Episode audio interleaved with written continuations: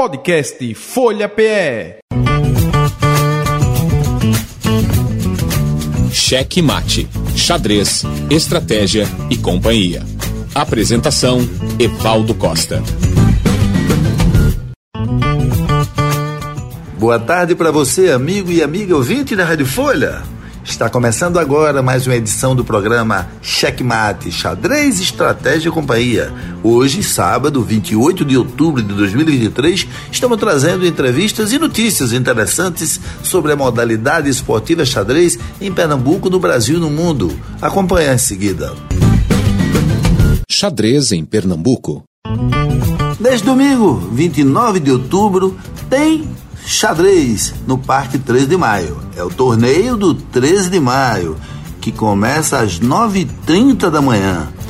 Sete rodadas, com dividindo prêmios entre livros e dinheiro para os mais bem qualificados. Quem quiser participar, basta se inscrever mesmo lá no 13 de maio e a taxa de inscrição é apenas 20 reais.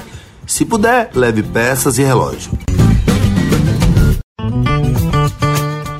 Programa Checkmate Xadrez Estratégia e Companhia conversa agora com o mestre nacional Danilo César. Ele é dirigente da Federação Pernambucana de Xadrez. Isso é na relação dele com o esporte, na relação dele com o xadrez.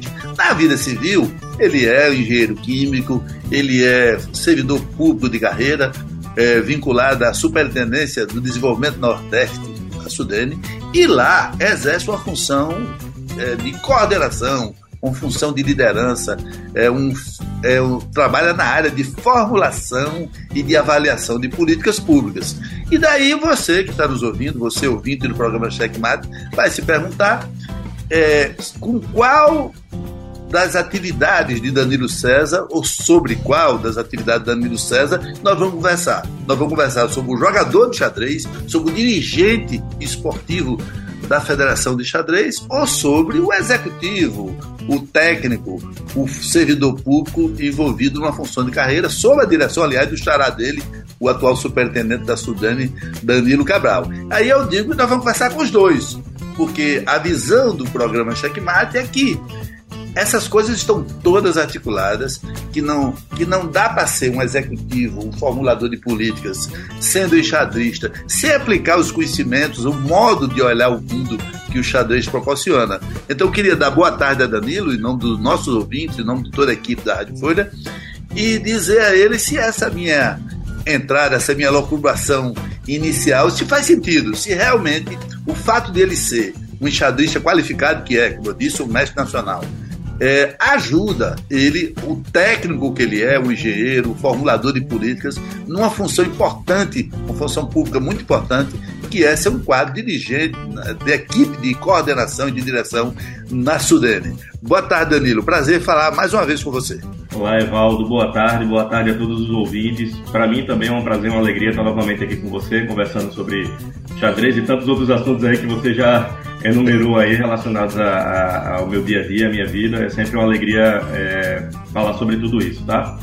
Evaldo, você está corretíssimo, tá? Sem dúvida, o xadrez é, é um, para mim, é um pilar central, né? Em, em, todas as minhas decisões, em, todos, em tudo que eu faço aí, para além do xadrez, né? Eu acho que não existe nenhum outro esporte tão bem é, pronto, digamos assim, tão bem elaborado, tão bem criado para que a gente consiga tomar decisões, consiga melhorar algumas habilidades que não são tão facilmente melhoradas por estudo, por outras maneiras, é que o xadrez, né? Então, acho que, que tudo isso que você falou está tudo bem relacionado e o xadrez, sem dúvida, está como um pilar central me ajudando em todos esses aspectos.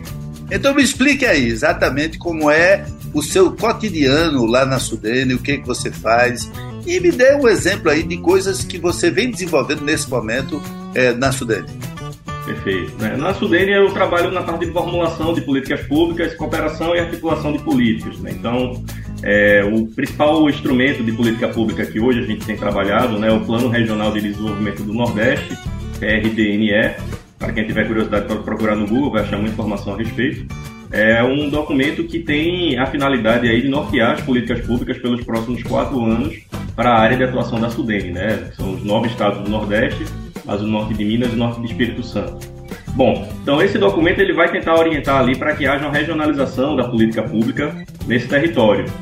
O que acontece é que a gente precisa conversar com os diversos ministérios de Brasília, né, de todos os setores, educação, saúde, infraestrutura, portos, né, conversar, entender um pouco, uma visão sistêmica de tudo e orientar como isso deve ser aplicado dentro da nossa região, considerando as nossas necessidades, as nossas potencialidades. Né? Então, o nosso plano ele fala aí para 20 programas, né? Então, dentro de, de sete eixos, e é um plano muito abrangente e muito sistêmico. Pois bem, essa visão sistêmica que a gente tem que ter, embora a gente não seja especialista, eu não sou especialista em, por exemplo, em políticas sociais, políticas de educação, né, é, políticas de saúde, mas a gente precisa ter uma visão abrangente sistêmica para poder conseguir conversar com esses ministérios, me remete muito a um jogo de xadrez, por incrível que pareça. Veja, no jogo de xadrez eu preciso ter, eu tenho 64 casos, que parece uma coisa limitada, mas quando a gente começa a jogar uma partida de xadrez, a gente vê que é infinito em possibilidades, né? Tem contas aí para poder demonstrar isso. E eu preciso estar o tempo todo atento a todos os aspectos que envolvem ali o nosso tabuleiro, né, o nosso jogo, para que a gente consiga tomar sempre a melhor decisão na próxima jogada,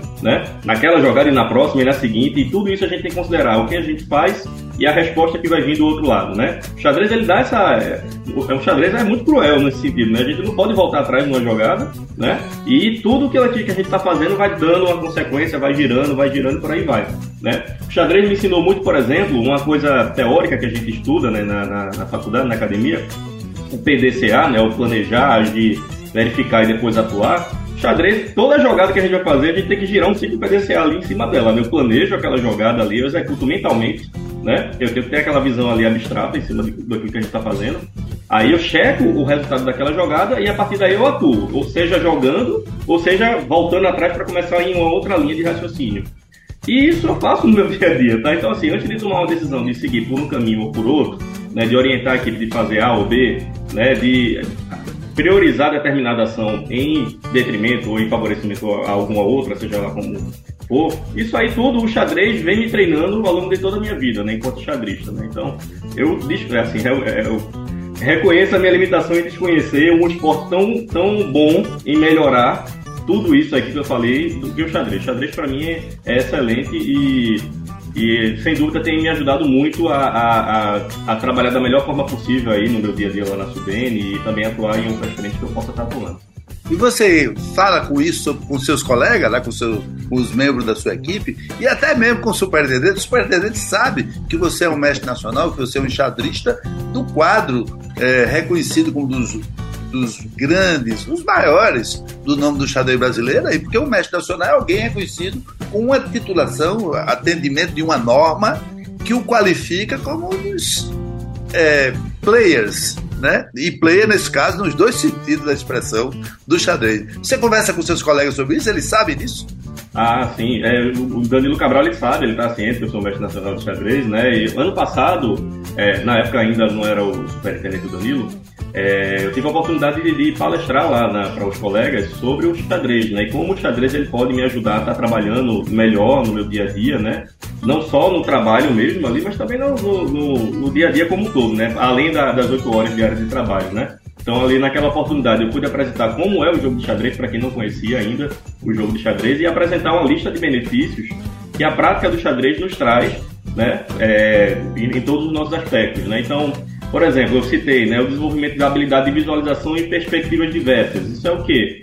Né, a gente tem que olhar um problema sobre diversas óticas. Né? A gente não pode estar olhando só sobre o nosso ângulo de visão. Né? Então tem que olhar ali do meu lado, do lado do meu adversário, tentar fazer uma visão ali é, extra, digamos assim, né? É engraçado, quando a gente está jogando xadrez, às vezes o, o chamado peru, né? Quem está de fora vê tudo melhor do que quem está jogando ali, porque você fica tão imerso, né? Tão focado ali, bitolado, né? E você se limita, né? Você tem que ter uma visão sistêmica da coisa para poder é, para tomar a melhor decisão, né? Então apresentei que o xadrez ajuda a gente a fazer isso e a gente deveria fazer isso constantemente, né? Ter essa visão sistêmica de tudo para poder tomar a melhor decisão. Então melhoria da capacidade de concentração, memorização, um estímulo à visão, à visão criativa, né? O xadrez nos traz isso. Veja, eu tenho que estar tá, o tempo todo criando situações. Eu gosto muito de jogar xadrez e quando eu converso aí com quem eu passo um pouco de experiência do xadrez, eu digo sempre isso. Olha só, no xadrez, ao invés de você estar fazendo uma força bruta e estar calculando todo o tempo, todo o tempo, você deveria tentar ir criar mentalmente uma posição que você gostaria de alcançar e a partir daí você fazer um processo re, re, re, retrocedendo, né, retrógrado aí, para poder ver como você consegue chegar lá. Você cria aquilo ali no tabuleiro mentalmente e depois você vai fazendo um caminho ali, fazendo um cálculo para poder chegar lá. Né? Isso aí, por que não faço isso, por exemplo, no meu trabalho da Sudene? Nordeste que eu quero criar e aí a partir do Nordeste que eu quero chegar, fazer a visão, né? Isso Hã? no ciclo do BDCA é o que se chama de a visão. Isso, Isso. que você está dizendo é exatamente a visão. Você tem, cria uma imagem que você quer construir, você quer que chegue aquela realidade retratada Isso. naquela imagem mental, Isso. e você vai fazendo os passos de lá para cá para você chegar lá, né? Mais ou menos, é mais ou menos isso que você faz o tempo todo no tabuleiro de xadrez. E outra coisa que você falou interessante aí que eu queria que você comentasse, que é o seguinte: o peru. Quer dizer, um bom enxadrista é aquele que é peru dele mesmo e consegue sair da posição de, de jogador, tá com as brancas, ele consegue ver o jogo como se ele fosse um terceiro olhando. Quem consegue fazer isso tem sucesso, será? É, não, eu não tenho dúvida disso. É, antigamente, eu, hoje em dia eu até parei um pouco mais, mas antigamente eu gostava muito de me levantar do tabuleiro e olhar de lado, assim, sabe? Às vezes, assim, dava uma volta ali jogando aquelas partidas pensadas, né? Primeiro dava uma caminhada no, no, no, salão, aí às vezes eu olhava por trás para ver, ter a visão mesmo física do adversário, né? E às vezes eu olhava de lado ali. É engraçado que às vezes só o fato de você mudar o ângulo que você olha pro tabuleiro, às vezes ajuda você a identificar uma coisa que você não tá identificando quando você tá naquela visão presa ali, do sentado na posição que você tá jogando, tá? Mas assim, é lógico que isso não é, não é necessário você fazer isso fisicamente, você pode fazer isso mentalmente, tentar Mental... se desprender um pouco né, do, do, seu ângulo de vista e tentar ter essa visão mais sistêmica. Eu acho que é um bom caminho para a gente ter bons resultados no tabuleiro. Eu queria dar um testemunho assim que eu, como jornalista, pense que é o jornalista, é o cara que entrevista. O, entre, o, entre, o entrevistador, quando eu faço uma pergunta, eu movo uma peça. E, e, e, o, quem responde a entrevista faz o seu movimento, traça o seu jogo, faz a sua jogada. E eu tenho que sempre estar pronto e, a partir dessa jogada, fazer outra pergunta, fazer esse movimento. Esse é um aspecto que, que tem a ver com xadrez. O outro é o seguinte: eu estou fazendo título para um. O, o, título no jornal, no jornal tradicional, antigo, é o seguinte, por exemplo, você tem que resumir o conteúdo de uma reportagem numa linha com verbo no presente indicativo, com número de, de letras e espaço contado. Por exemplo, é muito comum aquele título principal no alto da página, aquele tem 25 toques na máquina, incluindo letra, é, pontuação, vírgula e tal, dois pontos, e espaços. Então você tem que, numa linha de 25 toques no teclado, resumir um texto que às vezes tem 40, 50, 100, tem quatro laudas, cinco laudas de, de texto. Imagina o exercício. Então, para conter aquilo ali dentro, ser atrativo, ser um, um anzol para que o leitor se interesse em ler o texto, com essa limitação espacial, que só cabe em 25 toques do sinal. Então você começa a frase de um jeito e sempre extrapola. Começa de novo e sempre extrapola. Você vai trocando a palavra menor, maior por uma menor para ver se cabe não sabe. Então, nesse jeito é a hora que você sai daquela posição e pensa outra lógica, outra frase que começa de outras, com outra estrutura, que aí você vai encontrar uma alternativa que cabe naquele espaço. Isso é olhar na frente, construir é, é, de uma forma pensada, estratégica, solução para os problemas concretos do seu trabalho, né? Perfeito, Evaldo, exatamente isso. Assim, se a gente pensar em, todo, em toda profissão, toda atividade que você fizer, você vai ter como encaixar esse tipo de raciocínio lógico para poder tomar a melhor decisão e entregar o melhor resultado. Sem dúvida, você deu um caso muito bom, né, voltado para o jornalismo. Né, eu trouxe o meu, minha experiência pessoal enquanto formulador de políticas públicas e cada um que pratique xadrez ou não, mas que está ouvindo essa entrevista, vai poder tentar encaixar isso dentro de sua realidade. E aí, se você pratica o xadrez, né, e aí eu falo agora para os ouvintes, com certeza você vai estar melhorando essa sua capacidade de entregar melhor resultado, é, baseado nesse raciocínio lógico aí, né? de visualizar lá na frente, de formar, formar um caminho para chegar lá e a partir disso você é, dá, dá um melhor resultado. Bom, aí vamos deixar um pouquinho a Sudene, essas suas atividades profissionais por um lado e saber o seguinte, agora você está numa função executiva, uma função de coordenação que é muito exigente, né? Porque todo mundo que dá certo em qualquer trabalho é aquele que dá o máximo, não pode ser 70%, não pode ser 99%. Né? Se você fizer 99% e alguma coisa der errada, aí você pensa, poxa, se eu tivesse empregado aquele 1% que eu é, abstrair por um momento, não teria dado erro. Mas apesar disso, eu sei que você é empenhado, eu sei que você é um cara articulado e a gente vê pela sua forma de expressão que você. Quero saber se dá sobra tempo xadrez. Quanto tempo da sua vida sobra para xadrez? Por exemplo, nós vamos ter um brasileiro aqui no final do ano.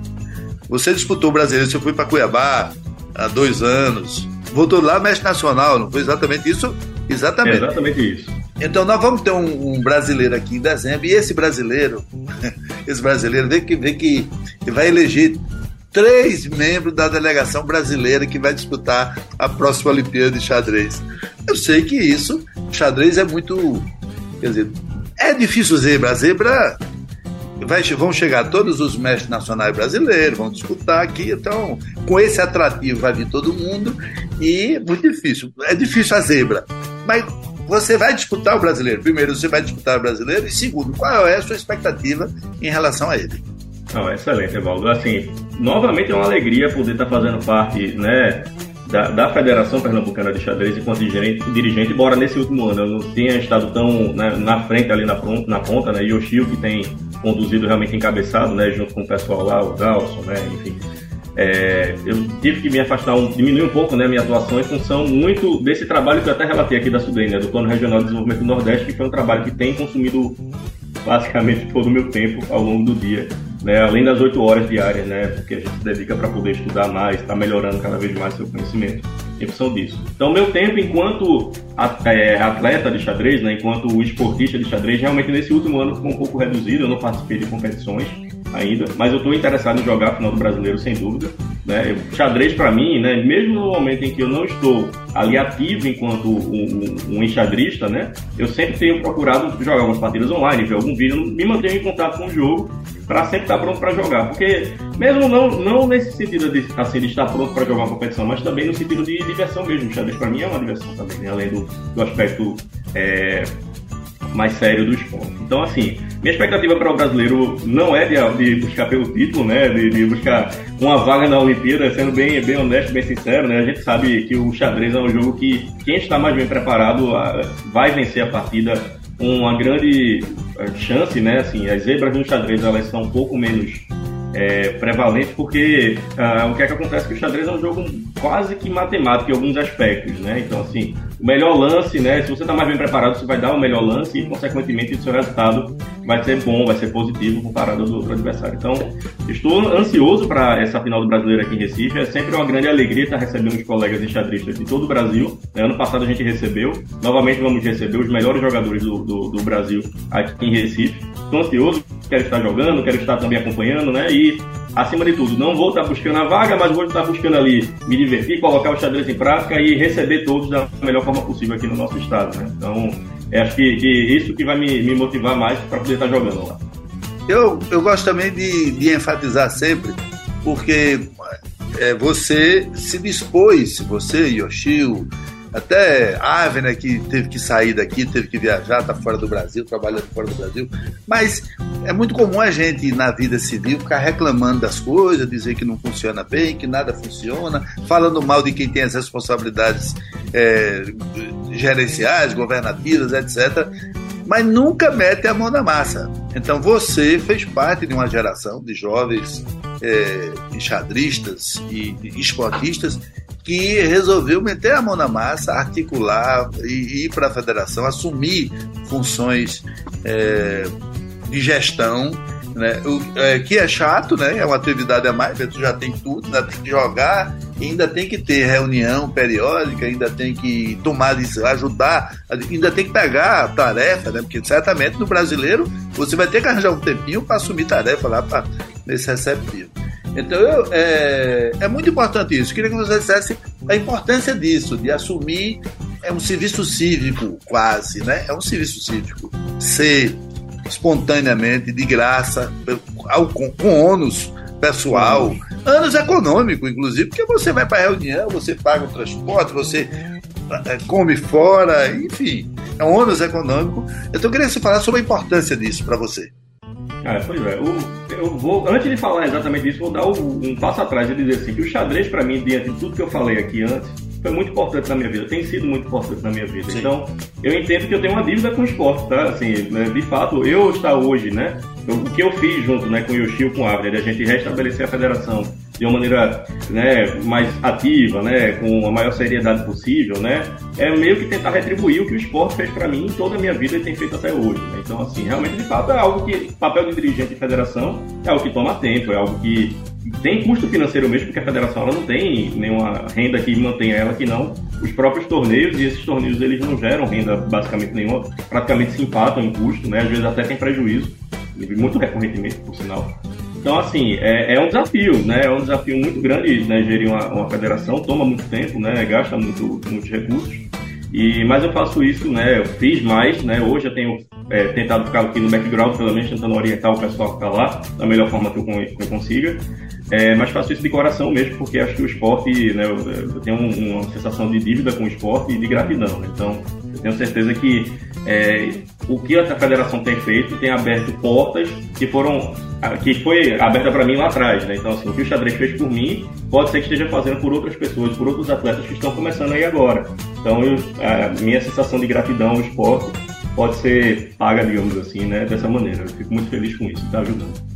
E você. Agora você tem visto o, o resultado geral, por exemplo, o, o, cenário global do esporte. Só para a gente terrar essa conversa conectando esse ambiente pernambucano com o ambiente brasileiro com o ambiente mundial. Como é que você vê é, o xadrez nesse momento aí? Aqui nós temos esse calendário, nós temos essas atividades. O brasileiro também, no plano nacional, a mudança na CBX, que foi uma mudança dentro da ordem estabelecida, mas não deixou de ser uma mudança, né? Não foi uma mudança revolucionária, mas foi uma mudança, uma reforma que tem trazido coisas novas, não deixa de ter. E no plano geral, diga aí.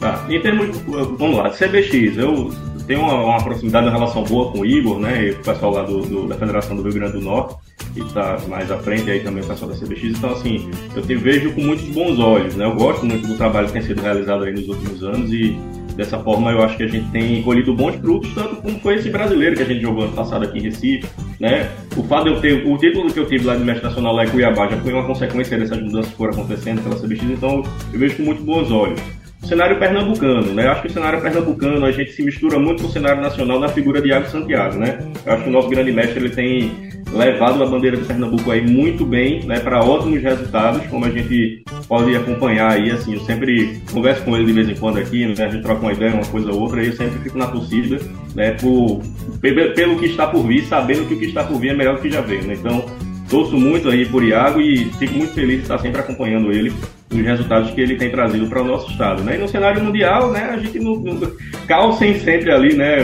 deu aquela a, a, fez aquele fator, né, ali para mexer um pouco ali no cenário, mas aí já voltou agora, já está buscando de novo, né, participar mais ativamente e aí sem dúvida ele vai se restabelecer como né, o, o, rei do, do, xadrez aí no cenário mundial, porque sem dúvida ele é diferenciado, né? Então acho que a minha leitura de maneira bem simples é, é essa.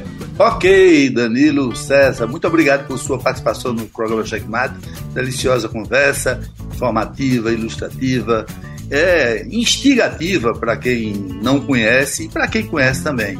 Valeu, espero tê-lo de novo aqui muito brevemente. Um grande abraço. Obrigado, Evaldo. Obrigado pela oportunidade aí. Um abraço a todos. Pronto, meus amigos, o programa Checkmate Xadrez de Estratégia Companhia acabou por hoje. Acabou, mas volta no próximo sábado, às duas da tarde, com as últimas novidades sobre a modalidade esportiva xadrez em Pernambuco, no Brasil e no mundo. O podcast estará disponível já já no seu agregador favorito. E você pode compartilhar e nós mesmos distribuímos com nossos amigos nos grupos de WhatsApp. Um grande abraço, até sábado, uma ótima semana para todo mundo. Valeu! Você ouviu Cheque Mate, Xadrez, Estratégia e Companhia. Apresentação Evaldo Costa.